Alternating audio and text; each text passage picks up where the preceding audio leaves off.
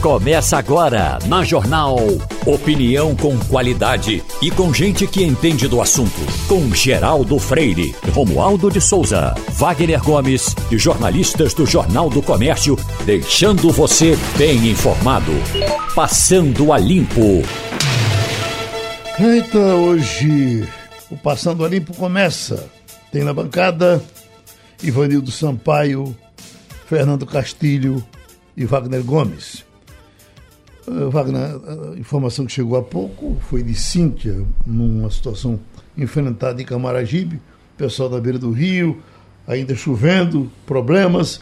É uma coisa isolada por lá ou temos outros problemas no Recife com chuva? Geraldo, a gente tem alguns registros, de fato, em Camaragibe, de problemas em Camaragibe. Uhum. Mas hum, não tão graves temos em outras áreas também, em outras regiões. Muita chuva, muita preocupação. Agora mesmo a cidade está praticamente parada. Uhum. Foi muito difícil chegar aqui dentro do horário, Sim. trânsito parado, ruas com, com água acumulada, não tanta, mas tem, que significa que se chover mais teremos mais problemas durante o dia. Enfim, a situação não está fácil não. Uhum. Para quem está saindo de casa hoje para trabalhar, a situação não está fácil não. O seu bom caminho dia. foi bom? Foi. É preciso observar duas coisas, Wagner, que é o seguinte, a Zona Sul ela sofre com isso, mas sofre menos. Uhum. Na verdade, ela tem dois problemas, um na Avenida Recife e outro na Imbiribeira, na Avenida Mascarenhas de Moraes. Mas a gente, só para completar a informação de Wagner, o problema está se ampliando porque nós estamos nesse momento na maré alta. E uhum. a maré alta Recife tem esse problema. Então é o seguinte, Pegou também, o impacto não é maior porque a prefeitura limpou uma grande quantidade de canais, mas a gente sofre com duas coisas. Primeiro que o nosso sistema de esgotamento, ele é velho e precisa ser substituído, ser isso. Por que pare... incrível que pareça, Geraldo, hoje tem uma informação na coluna que diz o seguinte: em dois anos, o pessoal da BRK recolheu 250 toneladas de lixo no sistema de esgoto. Uhum. Veja bem, esgoto é feito para botar água, ou é, é, líquido. Pois bem, a, a BRK já recolheu, segundo a Compesa, 250, são 12 toneladas por mês. Isso, isso inclui o canal? Não, isso inclui o esgoto, a rede de esgoto. Não, não, a rede de esgoto. Uhum. Galeria é outra coisa. Eu estou falando o seguinte: mesmo na rede de esgoto, as pessoas conseguem botar lixo. É impressionante isso, rapaz, como é que acontece isso, né? Nós não estamos falando de, de, de, de água fluvial, não. Nós estamos falando da rede de esgoto que a Campesa colocou lá por dentro tudinho. Veja como isso. Dentro do canão. Dentro do, can, do canão, no cano de esgoto. Veja que situação. Aí é, essa é outra coisa. Outra coisa é o seguinte: nós temos 67 canais a prefeitura limpa, eu já perguntei isso à, à secretária Marília Dantas, ela disse o seguinte, que além do lixo, ela gasta perto de 20 milhões por ano para tirar lixo e todo ano ela gasta 20 milhões literalmente para jogar no lixo, porque as pessoas jogam no canal. Então, tem canal que você tem que fazer isso.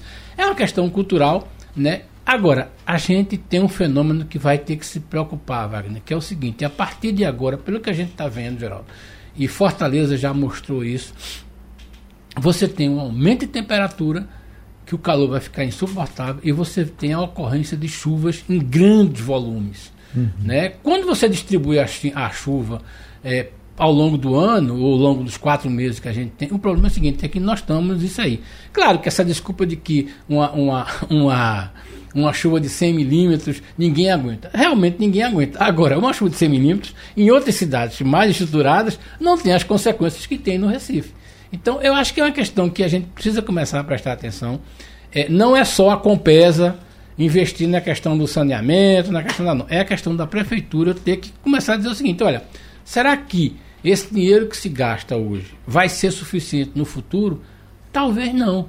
Talvez a cidade tenha que dotar de sistemas muito mais robustos para começar a aguentar, Wagner, chuvas de 40 milímetros, de 50 milímetros. Agora, há quanto tempo? Agora, o resto, meu amigo, é quando estoura isso, estoura na camada da periferia. E observe o é tamanho é do sofre. problema, Castilho, porque, inclusive, o Recife foi colocado esta semana entre Exatamente. as piores cidades do Brasil em saneamento público, juntamente com Jaboatão. Jaboatão, que é pior ainda do que o Recife. É, tem 44% né? do esgoto. E, exatamente. E veja que, além do que nós não temos, o que temos não presta. É. O que temos é uma rede antiga e ainda temos um hábito cultural uma má educação do nosso povo de colocar lixo onde não deve São colocar. pequenos comportamentos. Geraldo tem uma expressão que são, tem gente que vive de pequenos furtos, né? Uhum. Geraldo usa muito essa expressão com algumas pessoas.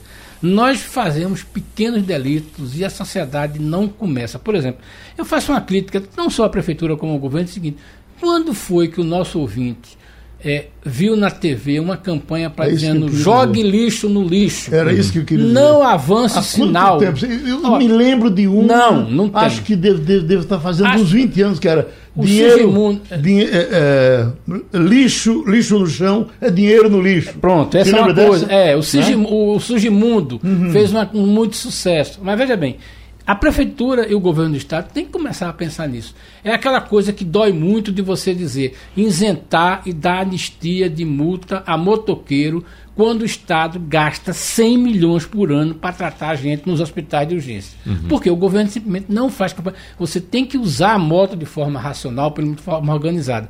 Essas coisas que ficam de um lado. Então, de repente, você não faz nenhuma campanha, aí vem no tempo eleitoral, você libera a multa, você dá isenção, estimula isso, e você não dá a campanha educativa. E o que eu quero?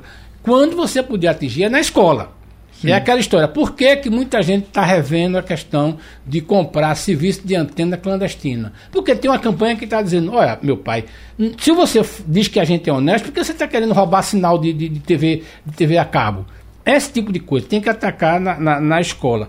Agora, é uma situação seguinte: Recife é uma cidade com 500 anos, tem esses problemas, e quem paga isso é exatamente a população de baixa renda. Porque Boa Viagem, por exemplo, Boa Viagem sofre muito pouco isso com hoje.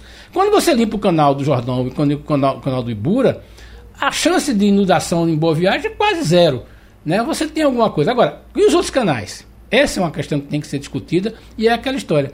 Talvez um grande esforço da prefeitura seja o seguinte: nós vamos ter que rever o nosso sistema de drenagem mesmo, botar dinheiro lá para largar isso, porque a quantidade de chuva em grande quantidade que vai vir aí vai ser muito grande, e se pelo menos a gente não escoar ela rapidamente, a população de baixa renda vai sofrer mais do que sofre. Ainda. E observe que essa coisa não muda, Geraldo. Quando eu apresentava aqui o Povo na TV, nós recebemos uma demanda de uma comunidade em Olinda, que estava se aproximando do período de chuvas e o canal estava é. entupido, é. imundo. Então, reclamando, esculhambando com o prefeito, a comunidade, que o prefeito não faz a limpeza. Aí no dia seguinte a prefeitura foi lá fazer a limpeza do canal. Aí fez a limpeza do canal. Aí tirou dentro do canal capacete, geladeira, sofá, pneu, bota, televisão velha, tirou tudo que estava dentro do canal. Né? No dia seguinte eu disse: olha aí, a prefeitura foi e fez o trabalho dela. Agora não foi o prefeito quem jogou o sofá, quem é. jogou a televisão, quem jogou o pneu, o capacete, quem jogou foi você aí da comunidade. Então, se você não fizer a sua parte, não adianta reclamar da prefeitura e dizer que a prefeitura não presta. Eu passei nessa viagem agora, eu passei por São Paulo, fiquei impressionado com a sujeira de São Paulo. É impressionado. Você é, é um não era, não é esse padrão. O Rio de Janeiro até que não está assim. É. Esse, esse Paz parece um cara mais cuidadoso. É. São Paulo tem duas uhum. coisas que, Geraldo, você deve ter chamado a atenção. Primeiro é a questão da sujeira. E aí, por exemplo, aquele padrão que quem visitava São Paulo nas praças não tem mais. As praças foram ocupadas por pessoas sem tetos uhum. e recentemente agora foi ocupada pelo pessoal da Cracolândia. Essa é uma coisa São muito Paulo séria. sofre muito com isso sofre também. muito né? com Todo isso. mundo correr para São correr Paulo. Correr para São né? Paulo e você tem uhum. a, é, é, certamente a cidade que mais sofre com a questão dos sem tetos, né, que estão morando nas praças e aí o padrão de limpeza cai. É, essa é uma coisa. A prefeitura também não tem um bom desempenho. E você tem uma coisa que São Paulo está sofrendo muito. São Paulo é aquela história. São Paulo está sofrendo agora, e a gente precisa prestar, prestar atenção nisso. São Paulo está tendo chuvas de 60 milímetros, de 40 milímetros, de 80 milímetros regularmente. Ela não aguenta. Uhum. Ela vai. Aí, resultado. Aí você vê cenas que, para nós aqui pernambucanos, é inimaginável. É de você deixar o carro no estacionamento e você ver ele passar é num canal de, de, de, como a gente viu, a gente sempre vê em São Paulo. São Paulo tornou-se normal, Geraldo. Você uhum. deixar o carro, a água subir dois metros e você perdeu o carro. Você Cobriu o carro. carro. É uma coisa uma cena Agora, comum. Esse problema pelo qual passa São Paulo que você está relatando aqui, Geraldo, nós passamos também. Porque é. da mesma forma que o Brasil corre para São o Paulo, Nordeste corre para cá. Corre para Recife, Sofre, é. Pernambuco, veja só, a região metropolitana sai de casa para ir para o Recife inteiro. É. O interior sai de casa para ir para o Recife. Recife. Então, enquanto não houver uma decisão de governo governo no planejamento para descentralizar serviços e economia do Recife, a gente vai continuar com todos esses problemas. Eu estava conversando com o Roberto outro dia, ela deu um dado interessante. Todo dia o Recife recebe um Recife de fora. É, exatamente. A é isso população mesmo. brasileira, a população do Recife, Geraldo, tem 1 milhão e 600. É. É. a quantidade de gente que chega no município do Recife. Exatamente. 217 então não adianta a. Prefeitura do Recife fazer uma campanha para o Recife se quem vem para o Recife não tem essa campanha. Agora, Ivanildo Sampaio, eh, se a gente quisesse escolher uma cidade olha, essa é bem cuidada. Eu, eu ficaria, na minha cabeça está Curitiba. Aí você vai ver por quê? Porque tem uma cultura antiga de se cuidar bem da cidade. Jaime Lerner, enquanto esteve vivo, morreu há pouco, né? Jaime Lerner. É, é, É, faz né? pouco tempo que ele morreu. Enquanto esteve vivo, ele foi um, um, um, um astro. Aliás, ele se viajava para dar palestras, para como se cuidava das cidades. E Curitiba é uma cidade muito bem cuidada. Mas ah, agora, vem desde o começo, né? A gente tem muita coisa improvisada e isso complica mais. Oi, Ivanildo. Bom dia, Geraldo. Você tem razão. Jaime Lerner mudou totalmente a fe- a feição de Curitiba e foi, inclusive, consultor da cidade do Recife na gestão de Antônio Farias como prefeito. Foi ele que transformou a rua nova eh, numa rua de pedestres. Tirou a presença de automóvel ali, porque se a rua já era complicada, imagine passando o carro para lá e para cá. Então, realmente, é, Curitiba é uma bela cidade para se morar, para se viver. Agora, eu, se procurasse uma cidade para viver, não, não, não ficaria em Curitiba. Eu queria uma cidade menor. Eu iria para Gramado, no Rio Grande do Sul, na Serra Gaúcha. Para mim, ali tudo funciona, né, uma estrutura pequena, não é? o clima é maravilhoso, o povo é educado, os transportes públicos não existem, porque não tem necessidade disso. É, enfim, é, é- é a cidade ideal para o homem de classe média, já passado dos 60 anos, morar e morrer. Ô, Ivanildo, agora das nossas cidades, do estado de Pernambuco, eu diria sem pestanejar que Petrolina é a, a- a- a culturalmente melhor cuidada. É. Há um cuidado, por exemplo, com- relação ao trânsito. É impressionante. Você botou o pé, o, o- o carro para. Onde é que você tem isso aqui na. na- Eu Não, diria que tem- Garanhuns também está. Não está ao nível de Petrolina, mas está bem perto. Mas você Geraldo. reconhece É, que eu Petrolina. ia falar sem isso que dúvida. Wagner está falando, Garanhuns também é bom. É, tem uma coisa na cidade do Recife que a gente estava comentando, eu estava comentando isso com o Laurindo e com o Igor essa semana. É, Recife volta a ter agora, a gente tem que reconhecer isso, na prefeitura, cuidados mínimos que a gente só observa depois que eles acontecem. Por exemplo, a prefeitura está gastando bem pouco dinheiro com uma coisa que é fundamental: pintar as pontes e pintar os pontilhões. Veja bem, esse negócio dá uma sensação de limpeza para a cidade, de cuidado, que é tão interessante. Isso é um negócio mínimo, mas, mas não era feito. Agora a prefeitura está fazendo isso. Agora, da mesma forma que a prefeitura faz isso, que limpa o canal, você tem essa dificuldade da questão do, do- da, da sujeira e, e da dificuldade da cidade. Recife é uma cidade que vai sofrer com água todo o tempo. E aí, se é verdade que a gente vai ter uma tendência de cada vez ter chuvas menores de grande quantidade, essa conversa da gente aqui vai se repetir é, infinitamente. Sempre. Sempre, aqui. É. Agora eu pergunto, os investimentos, eh, a revolução para acontecer no centro da cidade, já alguma coisa já dá para notar? Não, eu não tenho não. notado. Não, Nada. você notou não. Parece que aconteceu- o pessoal está encontrando uma dificuldade grande. Tá. Porque tem uma equipe importante, né? Tem, mas a ali- gente fez um bom debate. É, aqui, na pessoal. verdade, Geraldo, é um trabalho a longo prazo. É. Não é para agora, não vai é, não é, não é fazer uma obra que vai transformar. Na verdade, há estudos e, e Castilho pode até falar melhor do que isso, porque o Recife tem que buscar, o centro do Recife tem que buscar uma, uma nova viabilidade para o econômica centro. para é. o centro. É, talvez se a gente conseguisse ampliar a questão da moradia, é, mas é aquela história. Você tem dificuldades construtivas. Que Você está tem, no projeto que deles. está né? no projeto. O grande problema, eu perguntei isso a um empresário que fez aquele projeto lá do Trianon ali, e ele disse, Castilho, a grande dificuldade é uma coisa bem simples, é a titularidade do imóvel. Porque a quase 70% ali são imóveis que viraram herança, que o herdeiro não tem condições de fazer nada com ele, o prédio já tem problemas de estrutura muito sério, e como é que você vai juntar esses condôminos e fazer um prédio residencial? Aí a prefeitura diz assim: não, a gente vai dar isenção de IPTU. O problema é o seguinte: é que os donos dali não tem gente com dinheiro, Geraldo, não tem rico ali, dono, salvo alguém que comprou, e a gente sabe de pessoas que compraram aquele ali para investir. Mas na, na maioria das vezes, os prédios do centro da cidade são de pessoas que estão devendo IPTU, pessoas que não têm condições de restaurar e pessoas que têm dificuldade até da titularidade, porque o cara é herdeiro de uma segunda vez. E só para finalizar, esse mesmo problema, Geraldo, acontece na nossa showroom de tecnologia, que é o bairro do Recife. Eu passei essa semana, contei 18 placas de alugas de prédios.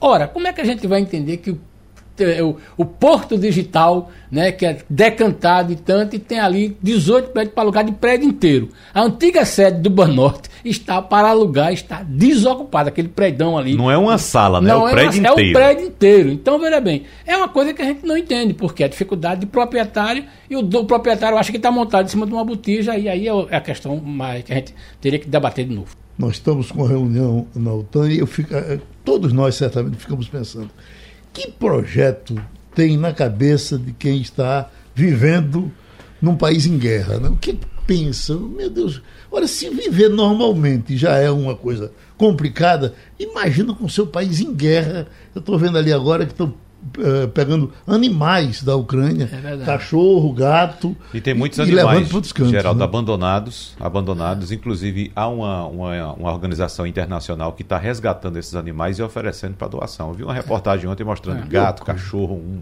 muitos animais. Agora, Fabiola Góes, você, uh, uh, o que a gente sabe é o seguinte, se, se um dia tiver uma terceira guerra, quem vai informar primeiro é os Estados Unidos.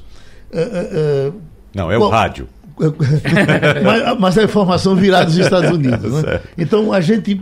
Tudo que a gente. Bom, enquanto a, a movimentação. Nesse momento, por exemplo, essa reunião da OTAN, aparentemente importante, que está acontecendo na Bélgica, com o presidente americano presente, o que é que se diz aí? É, é, essa reunião dará algum resultado, Fabiola? Bom dia, Geraldo. Bom dia a todos. É, em primeiro lugar, eu queria dizer que as pessoas que vivem numa guerra, né, vivem em cenário de caos, e especificamente sobre quem está vivendo lá na Ucrânia. Hoje de manhã falei com uma pessoa que eles estão com muita certeza, um ucraniano, que estão com muita certeza e acreditando realmente de que eles vão vencer essa guerra. A Ucrânia está resistindo. A cada dia que passa, a gente tem informação de que conquistou uma cidade de novo, né, que está afastando as tropas russas de conseguirem chegar e dominar completamente Kiev. Então, eles estão confiantes de que eles vão vencer essa parada. O que está acontecendo hoje? É uma cúpula que está acontecendo em Bruxelas, na sede da OTAN. O Biden está lá, o presidente da França também, vários líderes da OTAN estão reunidos para discutir que ações vão ser feitas, além do que já foram anunciadas contra a Rússia. Além dessa reunião da OTAN, tem reunião também do G7, né, que é aquele grupo que contém uma das maiores economias do mundo. Eles vão discutir novas sanções também contra a Rússia e tem uma outra reunião da União Europeia. Então, é uma série de encontros que pode delimitar um pouquinho como é que vai ser a atuação desses países do bloco para enfrentar a Rússia. O presidente Volodymyr Zelensky, presidente da Rússia, de, da Ucrânia, acabou de falar né, nessa reunião da OTAN, ele participou, ele foi convidado e ele pediu, fez um apelo para que eles fechem o espaço aéreo ucraniano para evitar que os russos ataquem né, pelo ar e pediu também que reforçassem o apoio militar com caças, com armamentos, né? Ele pede, ele está, na verdade, o Zelensky ele está sozinho nessa guerra, né? Ele era um comediante que virou um presidente, ele está sendo louvado aí pelo Ocidente tem gente que já diz que não é bem assim, que a imagem dele está sendo muito propagada porque é um país em que só tem louro de olho azul, né? Existem outras guerras acontecendo no mundo e todos os olhos estão voltados para a Ucrânia nesse momento, principalmente porque os Estados Unidos e os países da OTAN estão é, desenvolvendo né, atividades na região, estão muito preocupados que a Rússia consiga ampliar seu poderio militar na, na parte leste do mundo. Então, a gente tem visto esse, esse encontro como aqui nos Estados Unidos é como um pode ser um divisor mesmo de águas, né? Nesse meio dessa guerra, pode ser que a OTAN decida de fato é, mandar mais armamento ainda do que já se mandou e aceitar, não sei, a gente pode, pode esperar qualquer coisa, porque o Putin, a gente não tem ideia do que ele pretende fazer, então tá, eles estão, a OTAN está aumentando o número de contingente que está ao redor da fronteira, principalmente da parte leste do país, eles temem que se invada a Polônia, a Polônia é um lugar onde está recebendo muitos, milhares de refugiados, que saíram da Ucrânia fugindo da guerra. Então, eles, eles vão reforçar ainda mais. Pode ser que o anúncio também saia nesse sentido, de um apoio maior à Ucrânia nesse momento em que o Putin insiste. Né? Tem um mês de guerra, como o Geraldo bem falou no início, são 30 dias, a Rússia talvez não esperasse que fosse tanto tempo, né, se prolongar uma guerra dessa forma, mas o fato é que os ucranianos estão resistindo e eles estão muito confiantes. A população que está lá está muito confiante de que eles vão vencer essa guerra. Hoje, Fabiola, estamos completando um mês de guerra. 24 de março, essa guerra que começou em 24 de fevereiro. Agora, tudo que a gente recebe de imagem da Ucrânia hoje, Fabiola, é de devastação. Cenários de Síria na Ucrânia. E o tempo vai passando, e mesmo avançando lentamente, a Rússia vai lá, destruindo o país. E o questionamento que eu faço agora, Fabiola, é isso vai ficar por isso mesmo? Vão deixar? Vai entrar no normal? Ou, de fato, há possibilidade de a Europa se armar ainda mais e, com o apoio dos Estados Unidos, tentar, de alguma forma, frear esse avanço da Rússia? O problema, Wagner, é armar ainda mais e, e chegar num ponto em de, em de que a OTAN tenha que enfrentar a Rússia e aí os países envolverem nesse conflito e a Terceira Guerra Mundial. Tem especialistas já dizendo que isso já é um início, que daqui no futuro as, os livros de história vão citar que como se fosse o início de uma Terceira Guerra Mundial. Então tem que se levar muito em consideração, porque está se falando de um país que tem armas nucleares potentes e tem um homem que está conduzindo o país que era da KGB né? Agora é FSB, mas era da KGB. Então a gente não tem ideia do que passa na cabeça do Putin e de como ele pode usar essas armas nucleares para lançar ainda mais e, e reafirmar o seu poder perante o mundo. É obviamente que, que, o mundo ia se acabar, né? Eu não sei que mundo restaria para nós, porque também os Estados Unidos têm armas nucleares eles estão evitando essa escalada. O fato é que a guerra ajudou a fortalecer a OTAN, a OTAN que estava meio de lado, meio esquecida, principalmente na época do Trump, que anunciou até que poderia sair da OTAN. Eles agora se reúnem mostram seu poderio. E é uma forma mesmo, esse encontro que está acontecendo em meio de uma guerra lá na Europa, né, na, lá agora nesse encontro em Bruxelas, é de que a OTAN está unida, está forte e que no, o Putin não vai ficar brincando, né, enquanto eles têm todos esses países ali ao redor de olho e, e tentando proteger a Ucrânia de alguma, forma, de alguma forma desse poderio da Rússia. Né? Então, agora, é uma situação muito delicada que a gente está vivendo e a gente talvez nem imaginasse isso há um mês, quando a gente começou a falar, será que vai invadir mesmo? O Biden está aqui reafirmando, vivia dizendo aqui o, o pavor que era isso aqui nos Estados Unidos, né? a gente ficou meio desacreditando o Biden porque ele não foi desastrosa aquela invasão lá no, do, do Talibã, né, na, tomou o Afeganistão, mas depois a gente viu que o Biden está aí, as agências de inteligência aqui norte-americanas estavam certas. Então, se está tendo uma movimentação grande já na OTAN, nesse nível, G7, União Europeia, é porque eles têm informações de que esse conflito pode se escalar e para isso eles têm que estar preparados ali na fronteira, principalmente ali com, com, com Polônia, né, fronteira com, com Rússia, eles têm que estar mais preparados ainda. Essa semana, uh, Fabíola, eu estava ouvindo, vendo uma entrevista de um brasileiro que foi embaixador na Rússia e ele falando de, de Putin, o, o, o, temperamento de Putin, a frieza de Putin, é uma coisa que você se arrepia. É uma entrevista demorada, você diz, meu Deus do céu, é, é, é, é cabeça que nós é dessa cabeça que nós queremos tirar a paz, é um negócio de louco. Mas Ivanildo Sampaio, por favor. Bom dia, Fabiola. Ô Fabiola, os analistas políticos aí nos Estados Unidos têm alguma dúvida de que a Rússia vai ganhar essa guerra? Não tem como a Ucrânia ganhar. A Ucrânia tem um exército menor, está sendo atacada, está um processo de defesa, de tentar morrer menos, menos pessoas.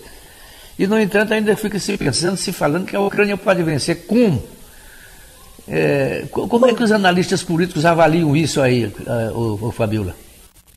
Bom dia, Ivanildo. Então, aqui é um viés muito ocidentalizado que a gente tem das notícias, e os Estados Unidos, os analistas americanos, apesar de saberem o potencial da Rússia né, para ganhar essa guerra, eles estão dizendo que os Estados Unidos e os outros países podem sim ajudar mais a Ucrânia a vencer essa guerra. Então, assim, estão do lado da Ucrânia, obviamente, estão torcendo para que a Ucrânia consiga resistir ainda mais com forças, defendem mais sanções ainda econômicas. Eles querem, eles defendem inclusive o isolamento da Rússia mesmo, pedem que os Estados, os Estados Unidos e os países do Ocidente pressionam outros países para evitar que, que ajude a Rússia, por exemplo, a China que tem tido uma postura de mais equilíbrio, vamos dizer assim, mais pragmatismo nessa guerra e não está envolvida diretamente, mas esses países do Ocidente têm sim poder para pedir para que a China, né, pressionar a China para evitar que isso se escale. Então, os analistas aqui, eles estão,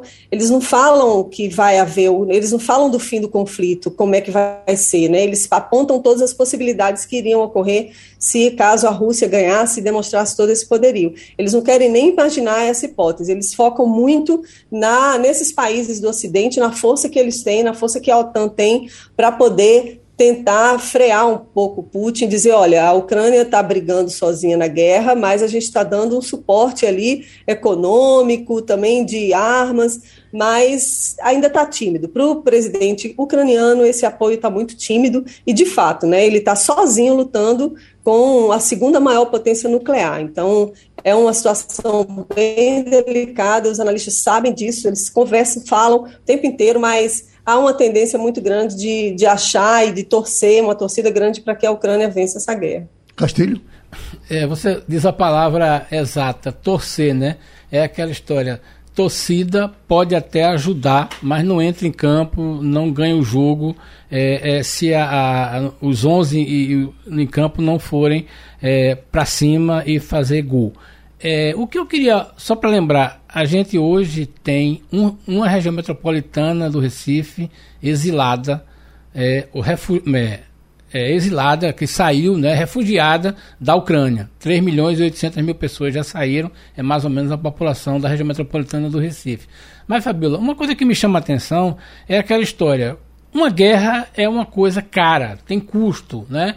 E todos os analistas internacionais, pelo menos o que a gente ouve aqui no Ocidente, é, e é de que é, a, a, a economia russa não aguentaria dois meses e em algum momento ele teria que forçar uma situação tão drástica dentro da Ucrânia, uma destruição tão perversa que obrigasse a chegar um cessar-fogo, né, em que a Ucrânia é, atingir, aceitasse todas as suas posições. É, como é que o, o, noticiário americano, que você falou agora, analisa essa questão do custo da destruição? Né? O custo disso aí não é pra, pra, só para a Ucrânia, é o custo para a Rússia que talvez não tenha tanto fôlego para aguentar mais 30 dias. Isso é verdade? Existem informações dos noticiários internacionais que mostram que a bala na, na Rússia está diminuindo? Ou é mais uma torcida dos analistas internacionais? Oi, Castilho, bom dia. Então, a gente tem visto realmente que várias empresas multinacionais, empresas americanas estão abandonando a Rússia, né, abandonando sim, deixando os empregados sem, sem trabalho mesmo, e a economia vai perder, a economia russa já está perdendo com essa guerra. A gente não tem ideia de quanto isso vai abalar, porque o Putin, todo poderoso, ele passa essa imagem de que ele dá conta, né? Nada abala vamos dizer assim, o poderio dele como se tivesse tudo bem, mas não está tudo bem, a verdade é essa, a gente sabe que não está, pelos noticiários, pelas imagens que a gente vê, é uma situação mesmo de, de eles querem, a Rússia quer terra arrasada na Ucrânia, mas está acontecendo também no país deles, né, a população está com medo, é, eles estão reprimindo manifestações, são mais de 3 mil presos porque são contra esse, essa decisão do Putin, essa guerra do Putin, né? então eles estão perseguindo canais de televisão, hoje mesmo anunciaram de que eles estão cortando a integração de algumas notícias com o Google, e isso daí é uma escalada muito grande que afeta, sim, a população russa, né, eles já estão sem acesso a Instagram, Facebook, algumas redes sociais, para não disseminar a informação de que é uma guerra do Putin, né? E, e eles evitam que haja liberdade de imprensa, livre, manifestação do pensamento. O Putin ele, ele realmente está querendo controlar isso.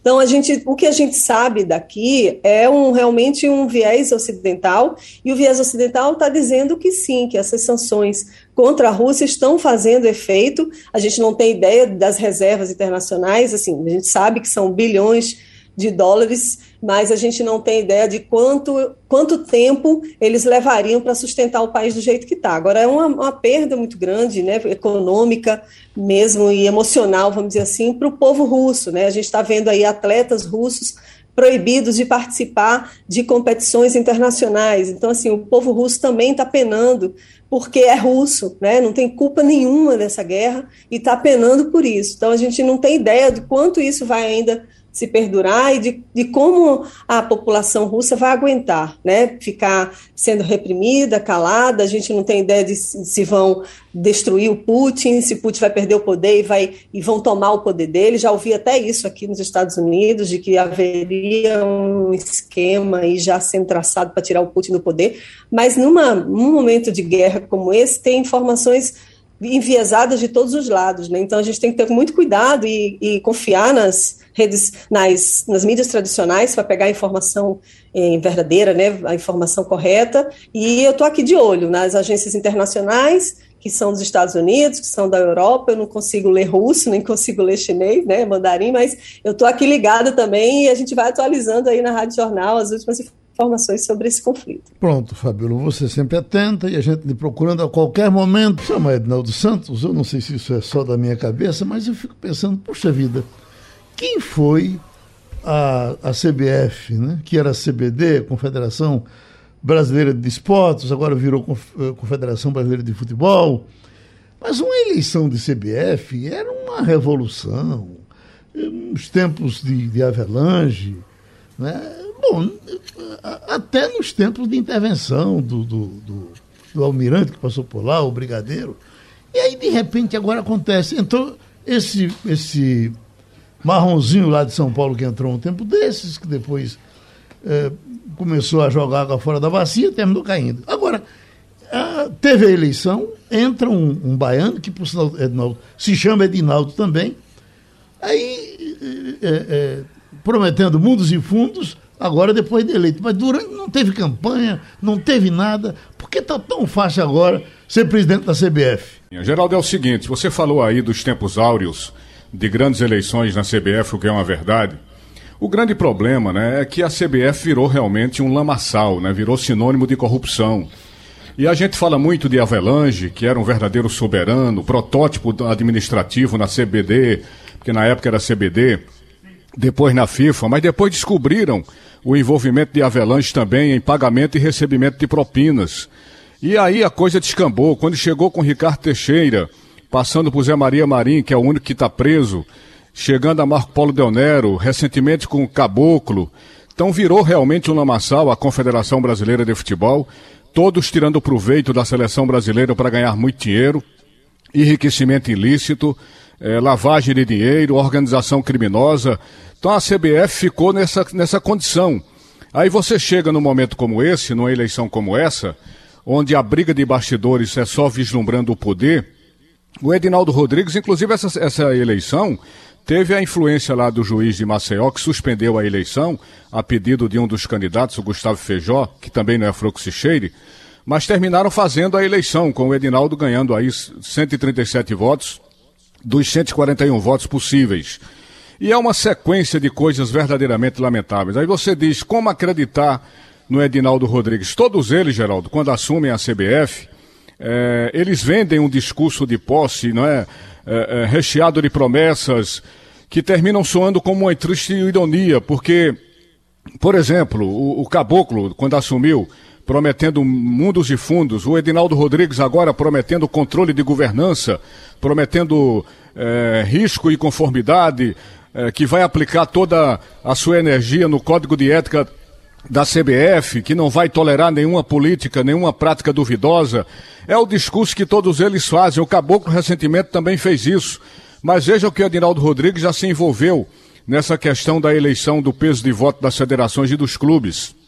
Uma eleição lamentável, uma votação lamentável, que aconteceu em 2017, na calada da noite, com Marco Polo Del Nero, aumentar o peso do voto da federa das federações para três os clubes caíram para dois, no caso da Série A, e no caso da Série, na Série B caiu para um.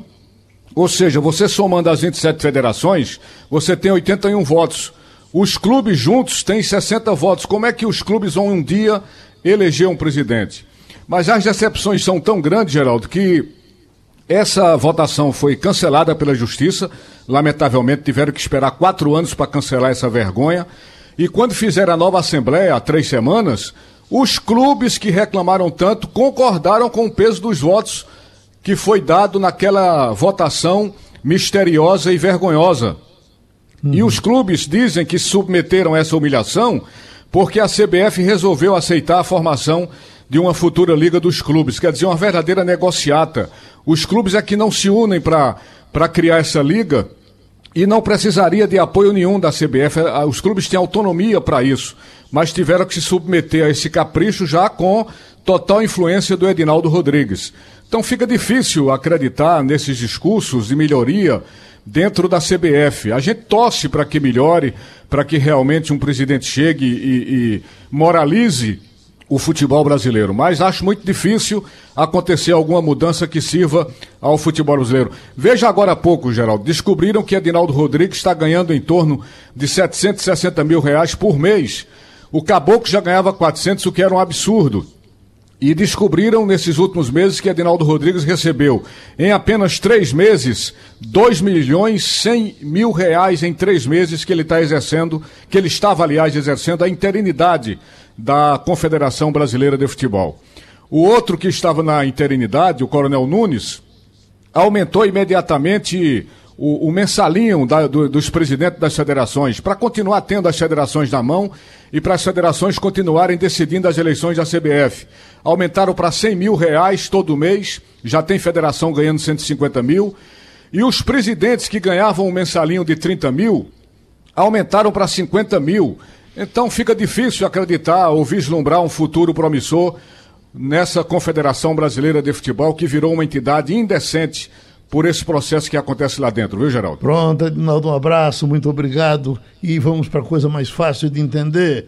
O, o, o, nosso Wagner Gomes. Tem novidade com relação ao Ministério da Educação, Wagner? Tem, Geraldo. Está saindo novidade, viu? Porque tem mais informação de prefeito chegando e dessa vez Assim, essa informação aponta para a atuação do gabinete paralelo do Ministério da Educação envolvendo compra, veja só, de bíblias para serem distribuídas nas cidades que recebiam a visita do ministro Milton Ribeiro. E dinheiro também para igrejas evangélicas. Então, prefeitos de dois municípios declararam ao jornal Estado de São Paulo que o pastor Arilton Moura, esse que faz dupla com o outro pastor Gilmar Santos, era quem, traz, quem fazia a negociação em troca de verbas da educação. Então, os relatos de cobrança de propinas para compra de Bíblias foram revelados pelo jornal O Globo e também confirmados pelo jornal O Estado de São Paulo. Versões da Bíblia, comentada pelo outro pastor Gilmar Santos, né, foram distribuídas em um evento com o, ministro da, com o ministro Milton Ribeiro na cidade de Nova Odessa, no interior de São Paulo.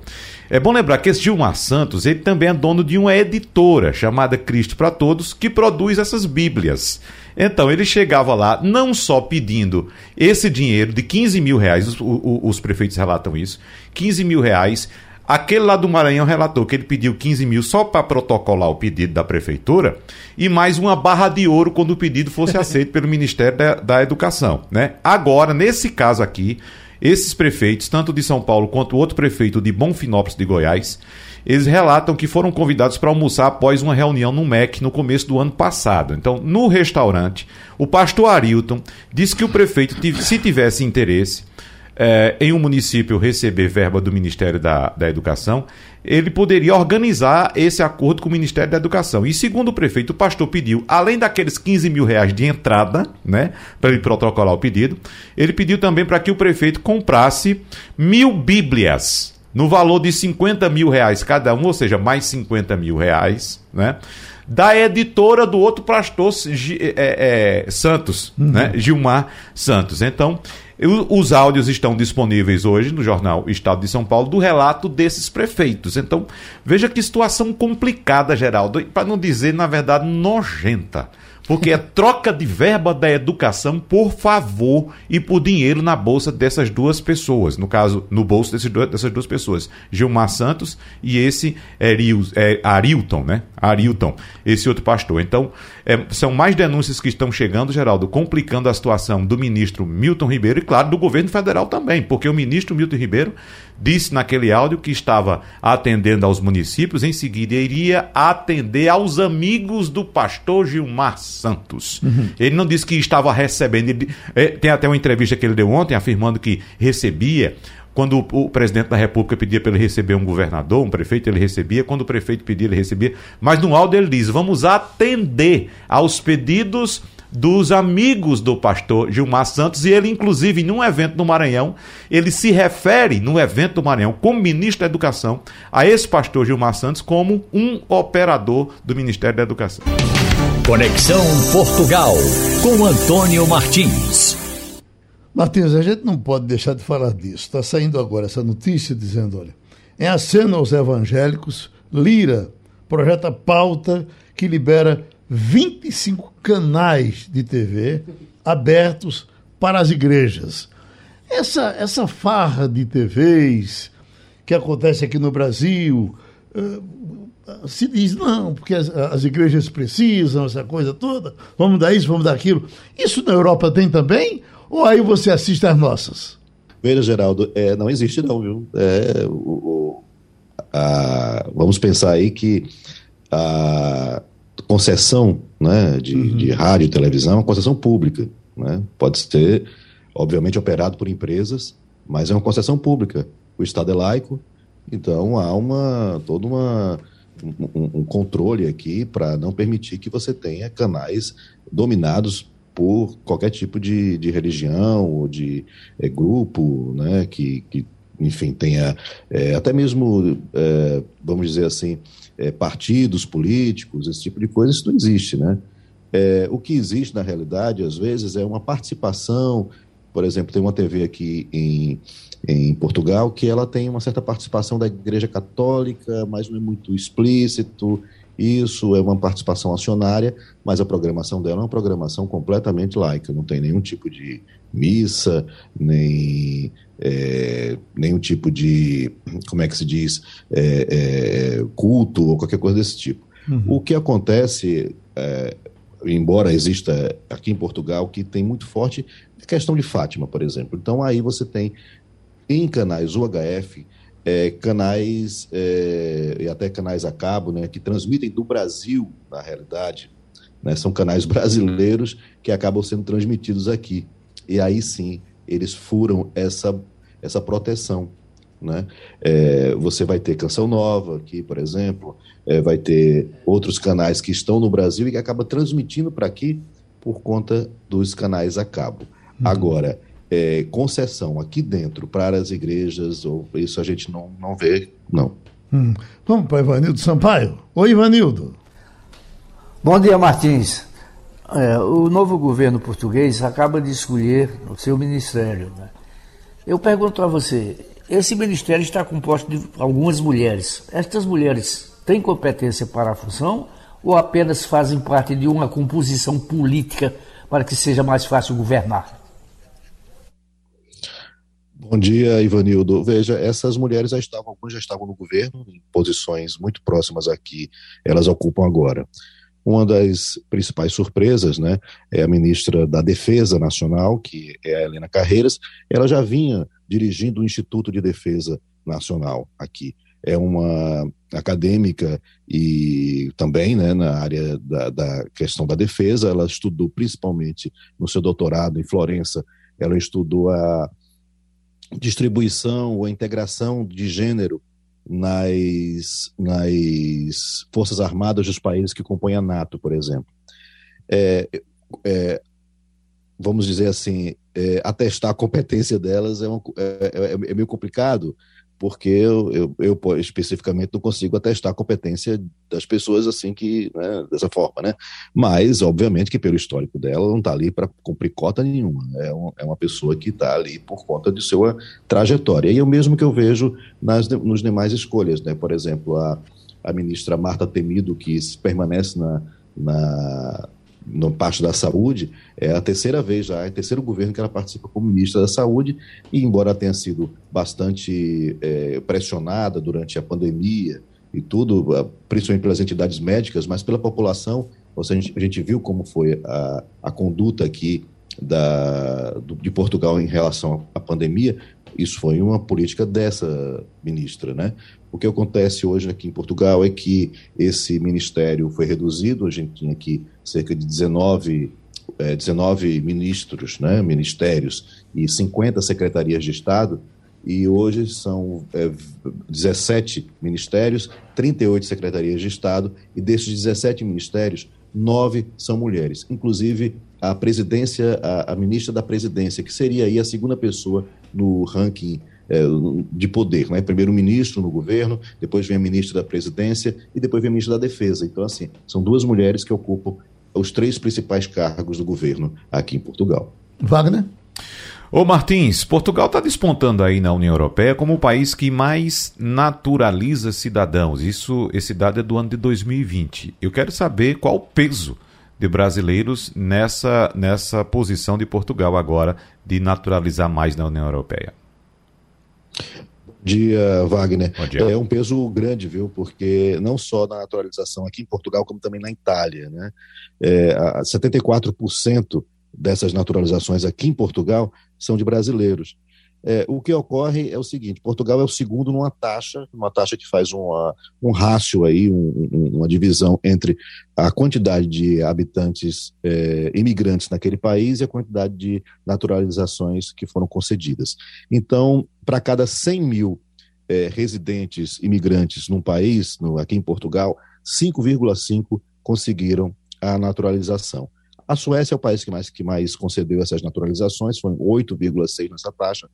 É, os números absolutos na União Europeia foram 729 mil, e quando você vai para os números absolutos, os, o, o, número de Portugal é muito pequeno, é muito baixo, né? são 11, são 24 mil, desculpa, 24 mil é, cidadanias, né, naturalizações que foram concedidas, e é, mais 11 mil a mais do que em 2019. Esses dados são de 2020, né? Foi um fechamento de 2020. São os dados mais recentes que existem, que foram divulgados agora.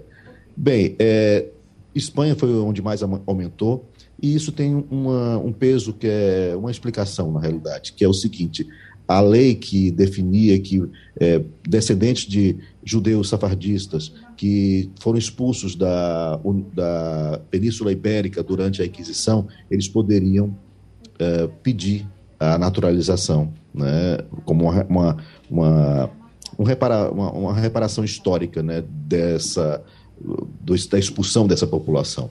A Espanha abriu uma janela aí de quatro anos para que as pessoas pudessem pedir essa, essa, naturalização e já fechou essa janela, então não pode mais, acabou. Em Portugal ainda existe, agora as pessoas têm que, é, além de atestar que são ainda ligadas à comunidade judaica, atestar que são é, originários realmente desses, de, desses judeus que foram expulsos daqui da União Europeia, tem que mostrar uh, alguma ligação com Portugal via língua, né, falar o português, ou então ter vindo aqui algumas vezes é, porque tem parentes, ou até mesmo porque é, tem imóveis aqui, por exemplo. Então, são, são algumas formas de mostrar. Óbvio que isso daí impactou nesse aumento, principalmente na Espanha, já que tinha um prazo determinado, muita gente correu para é, tentar essa naturalização. Tem um pernambucano aí em Portugal, uh, Martins, que está em Lisboa, dizendo que Portugal está acolhendo ucranianos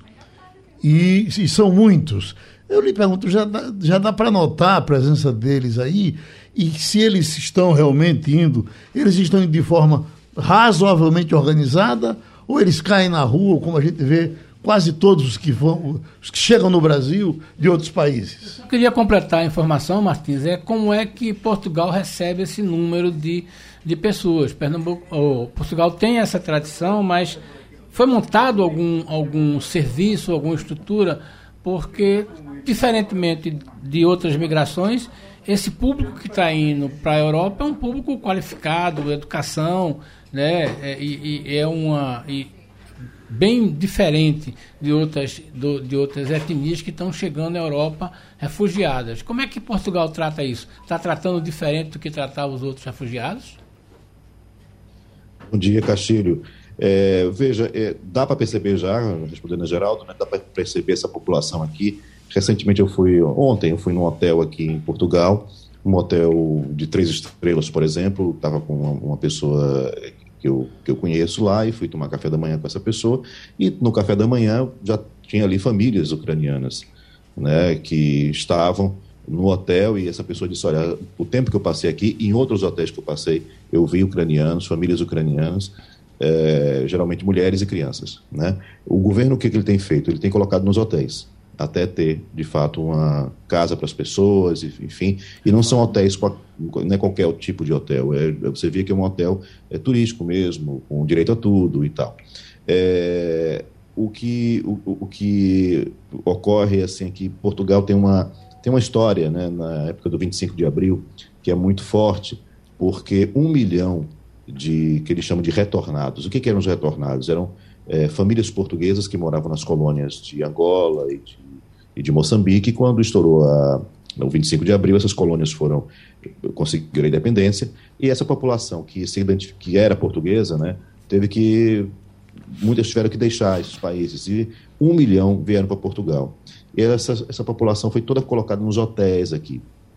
Né? Portugal estava vivendo um, um, clima revolucionário, então, de fato, o, o turismo aqui estava baixo e o, o governo pagava as diárias é, para que elas fossem para os principais hotéis, inclusive hotéis de luxo, né?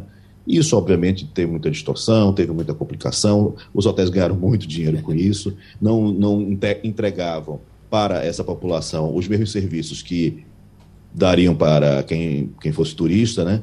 Isso aconteceu de fato, foi, mas também foi um período de um ano e uma quantidade de gente muito grande, eram um milhão de pessoas que eu estou falando, num país que hoje tem 10 milhões de pessoas. Na época devia ter um pouco mais, um pouco menos do que isso, mas não era muito diferente da situação hoje. Ou seja, um, quase um 10% da população chegou nesse país e foi ficar em hotéis, né? até conseguir ir para casa de parentes, até descobrir isso, porque muitos estavam há duas gerações já, três gerações no estrangeiro. Quando volta para casa, eles não têm nem parente mais para ficar em casa e tal.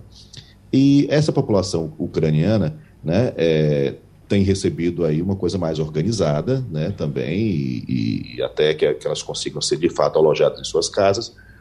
É, aí você me pergunta e as, e as, as é, migrações que aconteceram entre esses dois extremos, né, ao longo desses 40 anos e tal. É, são, foram migrações pequenas, né? Quando Portugal recebe recentemente afegãos e sírios, era na base dos, das centenas, não chegava a, a 20 mil. Né? E também tiveram os mesmos tratamentos, alguns foram para centro, podiam até ficar em centros de, de acolhimento, né? mas agora os centros não têm capacidade para tanta gente, 20 mil pessoas. Não chega a ser um milhão, mas mesmo assim é 20 mil pessoas. Está tá sendo organizado. Agora, o que se tem é, pedido é uma organização lá na saída, porque muitos grupos estão indo para lá para buscar refugiados e isso não está sendo coordenado. Às vezes as pessoas marcam de buscar um, um grupo de refugiados na localização, quando chega lá, esse grupo já foi embora com outro tipo de, de outra, outra ajuda, outro, outro grupo de cidadãos que foi lá pegar. É, refugiados. Então, há uma desorganização na recolha desses refugiados. Mas aqui na chegada, tem sido bastante organizado e essas pessoas têm tido todo o apoio, inclusive crianças já matriculadas nas escolas. Pronto, nosso abraço para o Martins, a gente se encontra a qualquer momento. O nosso tempo aqui foi vencido e terminou o Passando a Limpo. A Rádio Jornal apresentou opinião com qualidade e com gente que entende do assunto. Passando a Limpo.